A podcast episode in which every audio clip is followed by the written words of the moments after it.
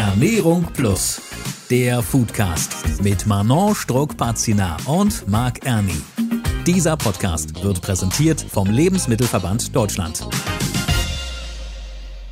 Hallo und herzlich willkommen zu Ernährung Plus, eine neue Folge. Wir haben Ende Oktober und das bedeutet, es ist wieder höchste Zeit für Manon und mich. Hallo Manon, wie geht's dir? Hallo Marc, mir geht's gut und dir? Wir wollen eigentlich in Urlaub gehen. Äh, weiß noch nicht so ganz, ob das klappt, weil bei uns wieder familienmäßig so ein bisschen alle krank sind. Aber wir werden sehen, ob's noch hinhaut.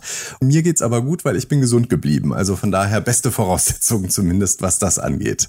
Also äh, bei uns steht gerade Basteln ganz hoch im äh, Kurs. Da gibt's ja viel in der Natur, was man nutzen kann. Zum Beispiel Kastanien. Also mhm. unser Wohnzimmer ist im Moment voll von äh, Kastanienspinnen und Kastanienmännchen. Das sieht ganz schön aus. Cool. Ja, Kürbisse sind ja im Moment auch angesagt. Wir haben ja, ja jetzt wieder Halloween und äh, dementsprechend äh, Kürbis haben wir auch, äh, das haben wir noch bevor hier alle krank waren, fertig gemacht. Der steht schon draußen und wir sind mal gespannt, äh, Trick or Treat und so, wie das so läuft. Und ansonsten, ja, man kann ja, wie gesagt, einiges basteln, aber es geht ja nicht nur ums Basteln im Herbst, sondern viele machen ja auch ganz viel selbst in der Küche tatsächlich. Genau. Also bei uns ist es so, ich bin ja eher so die Bäckerin und mache ab und zu mal Apfelmus aus Äpfeln, wenn wir da zu viel haben. Aber mein Mann, der ist da ganz vorne mit dabei. Also was der da alles zaubert, Chutney, er hat selber Kimchi äh, mhm. schon gemacht und auch Holundersirup. Also je nachdem, äh, welches Obst und Gemüse gerade Saison hat, das äh, finde ich immer ganz äh, faszinierend. Womit wir dann eigentlich auch schon direkt im Thema sind. Es geht nämlich heute um das Thema Do It Yourself und da ist natürlich Einkochen, Einmachen, Fermentieren auch ganz weit oben dabei, wenn es ums Thema Lebensmittel geht. Und äh, du hast schon erzählt, Manon, bei euch geht da einiges in der Richtung. Ich muss sagen, ich bin da tatsächlich eher ein bisschen weniger unterwegs in dieser Geschichte bislang, weil ich manche Sachen dann auch einfach im Supermarkt ganz äh, blöd einkaufe. Aber ich bin sehr gespannt und freue mich auf tolle Anregungen heute und natürlich haben wir da eine Expertin wieder gefunden und das ist Ökotrophologin und Buchautorin Dagmar von Kramm. Die Bestseller-Autorin Dagmar von Kramm zählt zu den bekanntesten Food-Journalistinnen und prominentesten Ernährungsexpertinnen Deutschlands. Die Diplom-Ökotrophologin steht nicht nur vielen Medien als Expertin für Ernährungsthemen zur Verfügung, sondern hat auch einen eigenen Blog, Insta- und YouTube-Kanal in dem sie regelmäßig Ernährungsnews und viele gesunde, alltagstaugliche Rezepte vorstellt und Appetit aufs Kochen und einen gesünderen, bewussten Lebensstil macht. Hallo. Hallo Dagmar. Ja, hallo Marc und hallo Manon. Ich freue mich, dass ihr mich eingeladen habt. Spannendes Thema. Wir freuen uns, dass du mit dabei bist und wir haben uns heute auch auf das Du geeinigt, weil das ja immer ein bisschen entspannter ist dann in der Kommunikation. Und deswegen, jetzt fangen wir erstmal an. Zunächst einmal ganz kurz, was sind denn die wichtigsten Formen der Lebensmittelweiterverwertung für dich? Ja, also eigentlich geht es um Haltbarmachung und da gibt's, ich mache mal vorweg, das einfachste, aber energieintensivste, das ist natürlich Einfrieren. Und das hat schon sehr viele Fans, gerade auf dem Land, weil es wenig Arbeit macht. Das also, mache ich auch. Ja, weil es einfach mal schnell geht und wenn die Ernte groß ist, gerade Beeren, zack, rein und dann habe ich hinterher für den langen Winter was. Aber dann gibt es traditionelle Verfahren und dann ist natürlich gibt es das Trocknen. Das ist im Moment auch ziemlich Mode, das Dörren. Dann gibt's natürlich das Einkochen, Einmachen. Das geht von Kompott über das berühmte Apfelmus, wie du schon sagtest, bis zu den Chutneys, Marmeladen, Konfitüren. Also das ist alles Einkochen zum Beispiel Kompott. Da geht es einfach um Konservieren mit Hitze. Und dann gibt es zum Beispiel Einsalzen. Also meine Mutter stammt aus Siebenbürgen, da hat man immer Kräuter ähm, gehackt und dann mit Salz eingeschichtet. Da passiert dann gar nichts mehr. Das ist im Grunde eine Art Kräutersalz und das hat man dann zum Beispiel die Suppe damit gewürzt. Da hat man das Salz gleich weggelassen und hatte die Kräuter mit. Das war eine gute Methode. Dann gibt's natürlich sauer einlegen, die Essiggurken. Und dann gibt's natürlich diesen großen Bereich des Fermentierens, der sehr vogue ist im Moment, den ich auch sehr spannend finde. Und wo auch Salz vorkommt, auch Säure vorkommt, aber nicht in dem Maße und ähm, oft auch durch den enzymatischen Prozess, der da losgetreten wird. Da hast du jetzt gerade ganz viele äh, Begriffe verwendet und äh, fermentieren. Ich habe ja gerade schon das Kimchi erwähnt. Das ist ja quasi dieser Fermentierungsprozess.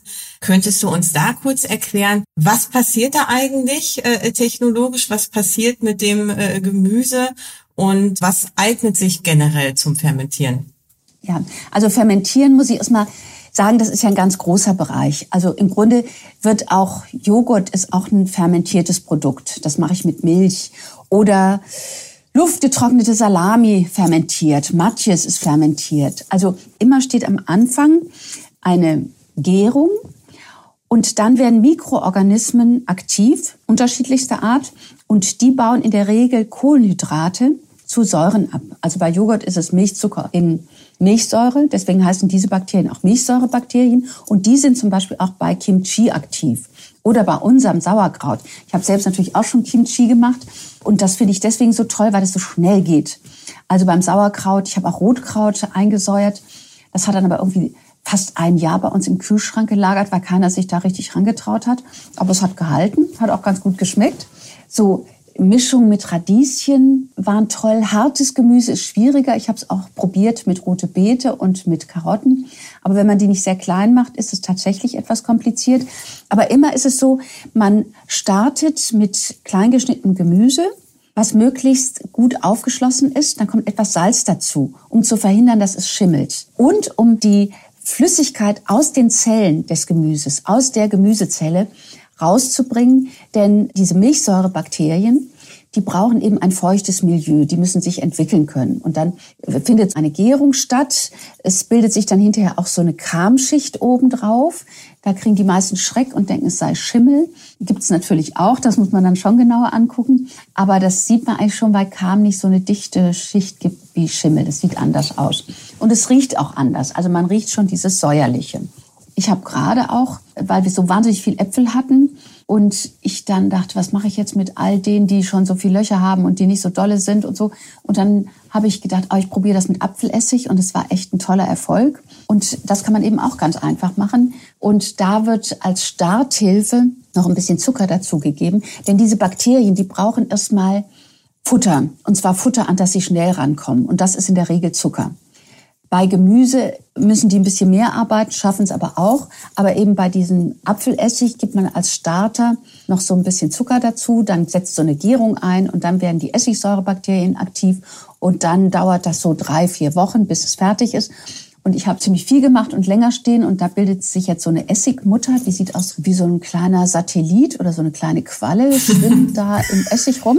Und mit dieser Essigmutter kann man dann wieder neuen Essig ansetzen. Und das geht dann viel schneller und wahrscheinlich auch ohne Zucker, weil dann eben schon diese Essigsäurebakterien drin sind. Und diese ganzen, ich glaube, das ist auch so ein Grund, warum das jetzt so Mode ist, dass diese ganzen fermentierten Produkte, das sind ja im Grunde, sagt man dazu, Probiotika. Das kennen wir von Joghurts. Das sind Bakterien, die unser Darmflora, unser Darmmikrobiota gut tun. Und deswegen tut uns das auch gut, das zu essen. Und im Prinzip, wenn das dann nicht erhitzt ist, sondern nur eingelegt ist, frisch ist, ist es ja noch toller, weil die dann noch leben. Und da profitiert unser Darm dann doppelt davon. Also mir war gar nicht klar, dass äh, Essigherstellung quasi auch äh, ein Fermentationsprozess ist. Das finde ich äh, ganz, ganz spannend. Aber wenn wir jetzt nochmal zurückgehen, es gibt ja auch noch äh, andere Methoden außer der Fermentation. Einkochen, einwecken, einmachen. Ist das eigentlich das Gleiche? Also drei unterschiedliche Begriffe für dasselbe oder gibt es da Unterschiede? Also eigentlich ist es dasselbe, aber ich glaube, es wird unterschiedlich benutzt. Also einwecken ist am einfachsten zu erklären, weil das hängt an dem Patent der Firma weg, die es so nicht mehr gibt. Aber eine österreichische Firma hat dieses Patent übernommen. Und das kennen und lieben wir alle von Kindheit an. Das sind diese Gläser mit dieser wunderbaren Erdbeere aus Glas, mit dem Gummiring. Und jetzt haben die nur noch so kleine Klammern, die ich super finde weil die passen auf alle Glasgrößen. Also ich habe praktisch nur noch One Fits All. Und die gibt's in allen möglichen Größen und die habe ich auch in allen möglichen Größen.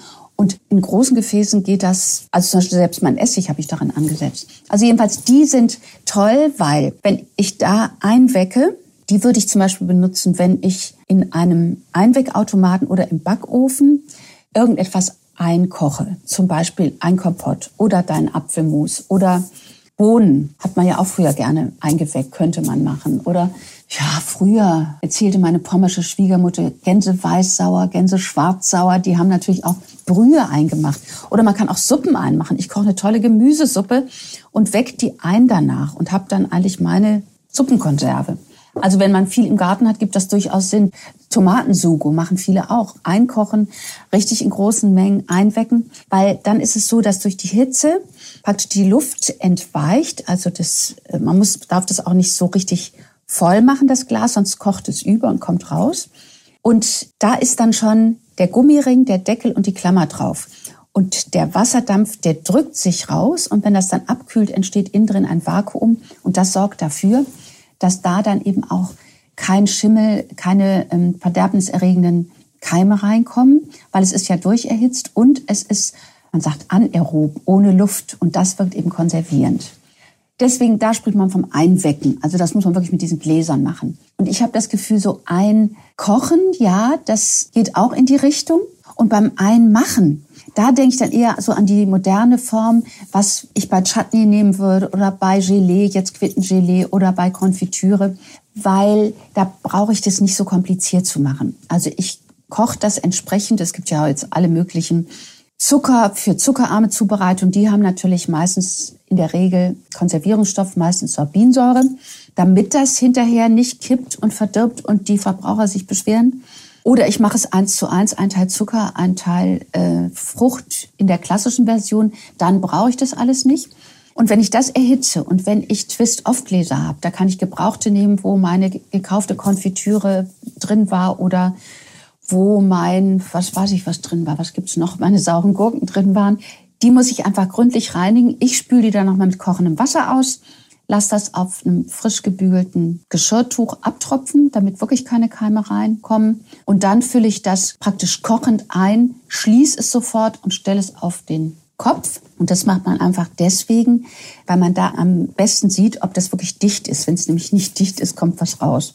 Außerdem, wenn die Konfitüre so feste Teilchen drin hat, dann ist es besser, es auf den Kopf zu stellen, weil dann verteilt sich das hinterher besser im Glas. Denn hinterher werde ich es ja doch umdrehen und dann durchmischt sich das besser, wenn ich es von vornherein so stehen lasse. Dann sind jetzt ja alle festen Teilchen unten und ich habe oben nur das Durchsichtige und das will ich halt vielleicht auch nicht so gern. Mhm. Also so einkochen ist ja, glaube ich, auch so das, was die meisten regelmäßig machen, Marmelade oder so. Wenn ich jetzt da an meine Schwiegermutter denke, die steht eigentlich den ganzen Sommer immer in der Küche und kocht alles ein, entsprechend macht daraus Marmelade oder eben Konfitüre. Aber wie sieht das denn mit anderen Sachen aus? Was sind denn vielleicht auch Sachen, wo du sagst, okay, das eignet sich super für die Weiterverarbeitung an Lebensmitteln, wo du aber vielleicht auch denkst, das machen viele einfach gar nicht? Also, ähm, ich finde natürlich toll, wenn man alle Gemüseabfälle sammelt. Und wenn man sie, da muss ich ehrlich sagen, ich würde sie im Tiefkühlfach sammeln. Gerade wenn man kein Riesenhaushalt ist. Und wenn man genug da hat, dann kann man eine Gemüsebrühe machen. Und die zum Beispiel, die würde ich einkochen. Das lohnt sich. Dann habe ich ein Glas da. Klar kriege ich das auch im Handel, aber dann habe ich so ein Konzentrat. Ich finde eben, Sugo, Tomatensugo einzukochen, das lohnt sich. Jetzt bei Kräutern finde ich tatsächlich Kräuter, diese italienischen Kräuter wie Rosmarin und Salbei und Thymian, die sind ja relativ trocken. Also die finde ich eignet sich sehr, sehr gut, um sie mit etwas Salz einzulegen, einfach mit Salz einzuschichten, zu hacken und mit Salz einschichten. Das ist für die toll. Jetzt grüne Kräuter wie Petersilie oder wie Basilikum. Die würde ich, glaube ich, eher mit Öl pürieren und auch Salz dazu tun und das im Kühlschrank aufbewahren. Das ist dann Pesto. Ich habe auch in meiner super tollen Lehrküche habe ich so ein Vakuumiergerät, da kann man die auch vakuumieren, dann halten die noch mal länger. Und ich finde, das eignet sich alles toll, wenn man viel im Garten hat. Oder ich ersticke zum Beispiel in Zitronenmelisse und die eignet sich wirklich dazu, entweder sie, solange sie grün ist, wirklich frisch zu verarbeiten oder aber zu trocknen. Einfach aufzuhängen, am Stiel an einen trockenen Ort zu hängen und dann habe ich im Grunde meinen Tee und den kann ich das ganze Jahr über benutzen zum Nulltarif. Also das lohnt sich in jedem Fall. Ansonsten sind grüne Kräuter natürlich auch zerkleinert ganz gut einzufrieren. Also da muss man so ein bisschen abwiegen. Platz und Energieinvest. Wo Fermentieren noch eine ganz große Rolle spielt, ist natürlich beim Brotbacken. Das ist unabhängig von der Erntezeit. Das finde ich halt auch toll. Denn wenn man so einen Sauerteig hat, dann kann man den auch immer wieder benutzen. Der wird ja besser, je länger er lebt. Ich muss selber gestehen, dass ich das auch nicht jahrelang schaffe, sondern zwischendurch muss er auch mal in den Gefrierschrank, weil ich dann irgendwie gar keine Zeit mehr habe, Brot zu backen und dann muss er eben eine Pause machen. Aber wenn man das regelmäßig ähm, macht, ich glaube, man kann eine Menge Geld sparen, weil Brot ist ganz schön teuer geworden. Und äh, diese Sauerteig, diese Fermentierung beim Brotbacken, die macht das Getreide auch besser verträglich. Und so ein Brot hat ganz, ganz viele Vorteile.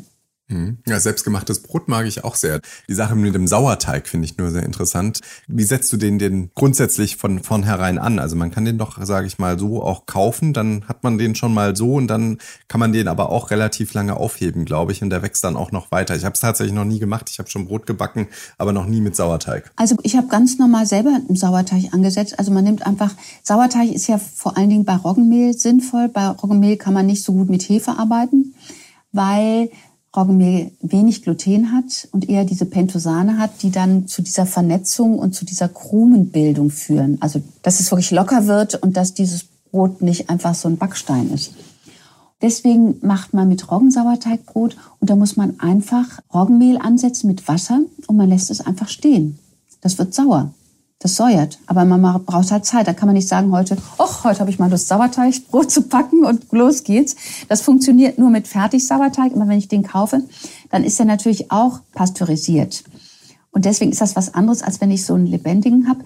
Denn dann ist es so, wenn das erstmal läuft und ich habe meinen ersten Sauerteig fertig zum Brotbacken, dann nehme ich von diesem Teig ein Stück ab, tue es in ein Schraubglas, stelle es in den Kühlschrank mache es nicht ganz fest zu. Also Sauerteig braucht auch mal ein bisschen Sauerstoff, um weiterzuleben. Und dann kann ich das zum nächsten, beim nächsten Teil als Ansatz wieder weiterverwerten. Der hält sich im Kühlschrank zwei bis drei Wochen, aber wenn man länger Pause macht, dann sollte man ihn tatsächlich einfrieren. Also beim Sauerteig haben wir jetzt gelernt, braucht man im Prinzip nur das äh, Mehl und Wasser und äh, Geduld. Aber du hattest gerade auch schon Zucker und Salz erwähnt für die anderen Prozesse. Wir haben ja in der Lebensmittelverarbeitung, in der professionellen, industriellen Lebensmittelverarbeitung immer die Diskussion, soll weniger Salz, weniger Zucker verwendet werden. Zu Hause braucht man es dann aber doch. Wofür ist es genau zuständig? Zucker und Salz. Also, große Konzentration von Zucker und Salz senken die Wasseraktivität an der Oberfläche eines Lebensmittels. Also das wird praktisch trocken und das mögen die Keime nicht die schlechten Keime nicht. Und deswegen schimmelt das dann nicht. Also wir kennen das von ganz trockenen Lebensmitteln, sehr alter Käse, der schimmelt eigentlich nicht, weil die einfach zu wenig Wasser haben. Jetzt muss ich so abwägen. Wenn ich jetzt zum Beispiel Kimchi mache, brauche ich das Salz nicht in der Konzentration, dass es alles abtötet, sondern ich brauche es, um am Anfang eben dieses Schimmeln zu vermeiden. Und beim Zucker ist es so, dass ich den Zucker zum Beispiel bei der Konfitüre schon brauche, weil das eben verhindert, dass diese Fäulnisbakterien aktiv werden. Ich kann Zucker sparen, das stimmt. Aber da muss ich wirklich wahnsinnig hygienisch und sauber arbeiten. Und ich muss mir klar machen, wenn ich dann so eine zuckersparende Konfitüre auf Vorrat mache, dann ist das Risiko, dass es kippt, einfach sehr groß. Und deswegen steht ja auch in allen zuckersparenden oder zuckerarmen Konfitüren im Handel, äh, nachöffnen im Kühlschrank oder gekühlt aufbewahren weil die muss man dann in den Kühlschrank stellen. Und ehrlich, Kühlschrankplatz ist begrenzt und ist teuer, weil Kühlung, weil Energie. Und deswegen würde ich da auch immer abwägen, wie ich das jetzt mache, wie ich die Zuckerkonzentration mache. Bin ich bereit, das mit dem Sorbit in Kauf zu nehmen oder rühre ich mir immer frisch eine Konfitüre und nehme ich den Zucker nur als Geschmackssubstanz, um das Ganze abzurunden und dem auch einen Halt zu geben, dem Ganzen, der, der Fruchtpaste, oder brauche ich das zur Konservierung? Zur Konservierung muss man immer rechnen, ein Teil Obst und ein Teil Zucker. Jetzt ist aber zum Beispiel beim Apfelmus, also ich habe selber ja auch einen YouTube-Kanal und da habe ich auch sehr viel Konservierungsbeiträge. Und beim Apfelmus, letztes Jahr habe ich den zuckerfrei gemacht, habe ich einfach nur Rosinen mitgekocht und dann mitpüriert, damit es geschmacklich okay ist, weil gerade diese Fallobstäpfel sind ja nicht alle süß. Und es ist ja so ein Kompromiss. Und die habe ich aber dann wirklich so hygienisch verpackt, aufgekocht, nochmal erhitzt, dass da wirklich nichts passiert ist. Also die sind jetzt fast ein Jahr alt, die letzten, und die leben immer noch. Also wenn man da sehr sauber arbeitet, kriegt man es auch so hin, aber man muss sich klar sein, es ist empfindlich und es ist schwierig. Wie lange sind denn die, äh, die Lebensmittel nach der Weiterverarbeitung haltbar? Also wie lange hält sich in der Regel eine Marmelade, ein Chutney, ein Sauerkraut zum Beispiel. Kann man das so pauschal sagen? Kann man eigentlich nicht pauschal sagen, weil das hängt eben tatsächlich davon ab, ist eben der Zuckergehalt hoch. Eine ganz traditionelle Marmelade mit 50 Prozent Zucker, die kann Jahre stehen, aber die wird natürlich geschmacklich nicht besser. Es hängt auch ein bisschen vom Lagerort noch ab, das spielt auch eine Rolle. Also es sollte dunkel und kalt sein, kühl sein. Das tut natürlich der Haltbarkeit gut. Wenn die in der Küche an einem hellen Platz steht, dann bleicht die schneller aus, verliert Farbe. Das ist bei einer Erdbeerkonfitüre, kann man das sehr gut sehen, oder Himbeerkonfitüre. Die verliert schnell die Farbe und verliert natürlich auch an Aroma. Und irgendwann hat keiner mehr Lust auf diese etwas bräunliche Konfitüre. Ich würde immer sagen, bis zur nächsten Ernte, ja. Hängt davon ab, wie sauber ich gearbeitet habe. Zum Beispiel bei Sauerkraut. Das wird immer saurer. Also wenn ich das nicht pasteurisiere und einwecke, dann bleibt es natürlich ewig. Und überhaupt, wenn ich was richtig einkoche im Wegglas, dann ist das sehr lange haltbar. Wenn ich da einen Suppeneintopf, einen Linseneintopf mache, ich erinnere mich noch an diesen wahnsinns kalten Winter, wo in Norddeutschland die Leute so eingeschneit waren, dass die keinen Strom mehr hatten und auch keine Lieferungen mehr kriegen konnten. Und da gemerkt haben, Mensch, es ist doch toll, so ein paar Konserven im Haus zu haben, denn mit der Tiefkühlkost haben die ja nichts anfangen können. Die hatten keine Energie mehr. Aber wenn man dann so ein Wegglas mit Gemüsesuppe hat oder ein Wegglas mit Apfelmus, das konnte man zumindest essen. Und das finde ich ist so ein Punkt. Und dann kommt noch dazu diese Art der Konserven und Vorräte, die fressen keine Energie, also die sind einfach da und sind genussfertig, wenn ich sie brauche. Und das ist ja in früheren Zeiten, wir müssen ja sagen, dieses ganze Konservieren in Dosen und Gläsern, das ist eigentlich im Rahmen, also zu Napoleons Zeit entwickelt worden für die Armee. Also viele Konservierungssachen, auch die Erbswurst ist eine Entwicklung, die strategisch von Armeen entwickelt wurden, weil die ja relativ easy große Mengen von Menschen verpflegen mussten. Und da haben sie immer überlegt, wie machen wir das? Also, und da kam eben dann die Konserve aus. Und die war natürlich noch besser als das Glas, weil Glas auf dem Feldzoo ist natürlich doch ein bisschen heikel. Und so eine Dose hält viel aus. Und das steht hinter allem. Und äh, was ja momentan, sage ich mal, auch nicht ganz unwichtig ist, und du hast es vorhin auch immer mal wieder kurz angesprochen, ist das Thema Energieaufwand. Ich sag mal so, man hat ja, wenn man gewisse Sachen einkocht oder wie auch immer, ja durchaus auch einen gewissen Energieaufwand und natürlich dann auch im Zweifel in der Lagerung. Wie hoch ist denn der und lohnt sich das dann trotzdem? Also sind wir dann auch mit dem Selbstmachen in der Regel günstiger, als wenn wir das im Supermarkt holen oder leben wir einfach gesünder? Ich glaube weder noch. Ähm, ich glaube schon, dass die Industrie sehr gut darin ist, Dinge sehr kurz zu erhitzen, zum Beispiel, um sie haltbar zu machen. Ich glaube, im Haushalt wird man das nicht so auf den Punkt hinkriegen. Und kostenmäßig sieht es, glaube ich, auch nicht so rosig aus. Solange man die Grundzutaten selber hat, wie zum Beispiel die Äpfel oder die Birnen, die Quitten, die Tomaten, wenn man das Gemüse, die Zucchini, wenn man das Gemüse im Garten hat und das so im Alltag zu viel ist, um es zu bewältigen, dann gibt es, glaube ich, durchaus Sinn. Ich will das gar nicht jetzt in Cent ausrechnen, kann ich auch gar nicht. Aber im Sinne der Nachhaltigkeit etwas, was da ist, zu verwerten und haltbar zu machen, gibt durchaus Sinn. Was der Energieaufwand angeht, habe ich auch schon sehr darüber nachgedacht. Ich glaube, da ist so ein äh, ganz normaler Einkochapparat, der mit kochendem Wasser funktioniert, Wasser zum Kochen bringt, ist effizienter, energieeffizienter als der Backofen, weil im Backofen kriege ich sechs Gläser. Also ich glaube, tendenziell würde ich diese Twist-Off-Variante bevorzugen, wo ich sehr steril alles ausspüle, heiß einfülle, schließe, weil da ist der Energieaufwand überschaubar. Wenn ich jetzt richtig einkoche, unter Umständen die Gläser eine Stunde im Backofen haben, bis das perlt. Das sehe ich natürlich auch noch bei Kompott. Das ist schon eine enorme Leistung, also was Watt angeht. Hm, was ich noch spannend fand, du würdest jetzt, glaube ich, nicht in den Supermarkt gehen und Äpfel kaufen und daraus dann Apfelessig machen. Das ja. habe ich so richtig. Ja. ja. genau. Und da muss ich ehrlich sagen, es gibt ja, ich weiß, dass es verboten ist, einfach Fallobst zu sammeln. Ich tue das trotzdem. Ähm, wenn das irgendwie, oh, ich jogge immer in der Wonnhalde, das ist eine entzückende Kleingartenanlage in Freiburg. Und da gibt es so einen freien Bereich, da stehen Apfelbäume und kein Mensch kümmert sich um diese Äpfel, die liegen immer da. Und dann nehme ich ein paar mit. Oder hier, wir haben auch in der Mühle Apfelbaum. Da sind nicht alle gleich schön und gerade und hinreißend, sondern da sind auch welche, die sind wurmstichig oder die haben eine Macke. Die nehme ich dann. Dagmar, jetzt hast du gerade einen ganz wichtigen Punkt angesprochen. Wir wohnen in einer Stadtwohnung mitten in Berlin. Wir haben keinen Garten. Das heißt, wir haben äh, weder Obst noch Gemüse im Überfluss. Wir müssen es tatsächlich kaufen, bevor wir es verarbeiten. Äh, das heißt, eigentlich würde man ja das Apfelmus im Glas, jetzt mal, um bei dem Beispiel zu bleiben, im Supermarkt günstiger bekommen, als wenn man den Zeitaufwand, den Energieaufwand zu Hause berechnet. Jetzt brauche ich mal das Plädoyer von dir, warum sich das trotzdem lohnt, auch für die Großstädter. Also erstens Punkt eins. Es gibt ja jetzt das nette System des gelben Bandes, dass Besitzer also einen Baum mit einem gelben Schleifchen dekorieren und dann wissen alle, sie können sich von diesem Baum etwas nehmen. Du hast eben von den Kastanienmännchen gesprochen, die auch meine Enkelkinder gerade basteln. habe ich nämlich so gegrinst. Machen wir auch gerade Spinnen. Das ja. haben wir früher gar nicht gemacht. Die sind aber der große Hit. Genauso kann man natürlich, wenn man beim Spaziergang, gibt's garantiert auch Obstbäume, Fruchtbäume. Ja, dann nimmt man halt sechs Äpfel mit, die da rumliegen, wo man tatsächlich sieht, das hat niemand aufgehoben, die liegen da vielleicht schon einen Tag und verarbeitet die. Oder man fragt im Freundeskreis, habt ihr einen Apfelbaum, möchtet ihr ein paar loswerden? Und dann kriegen die auch ein Glas davon. Das geht doch eigentlich auch, das finde ich auch sehr belebend.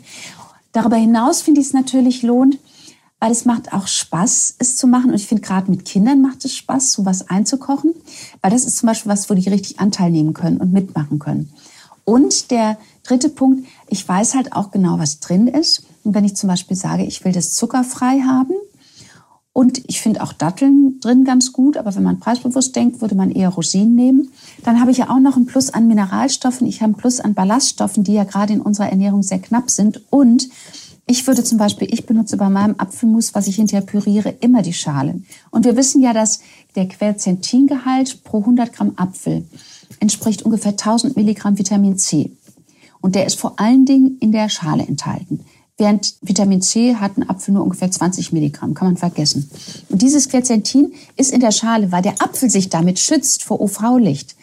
Und dieser Schutz, der nützt uns auch. Und deswegen würde ich mein Apfelmus immer mit Schale verwenden. So für alle Hörerinnen und Hörer, die sich jetzt gerade denken, so, und morgen fange ich an.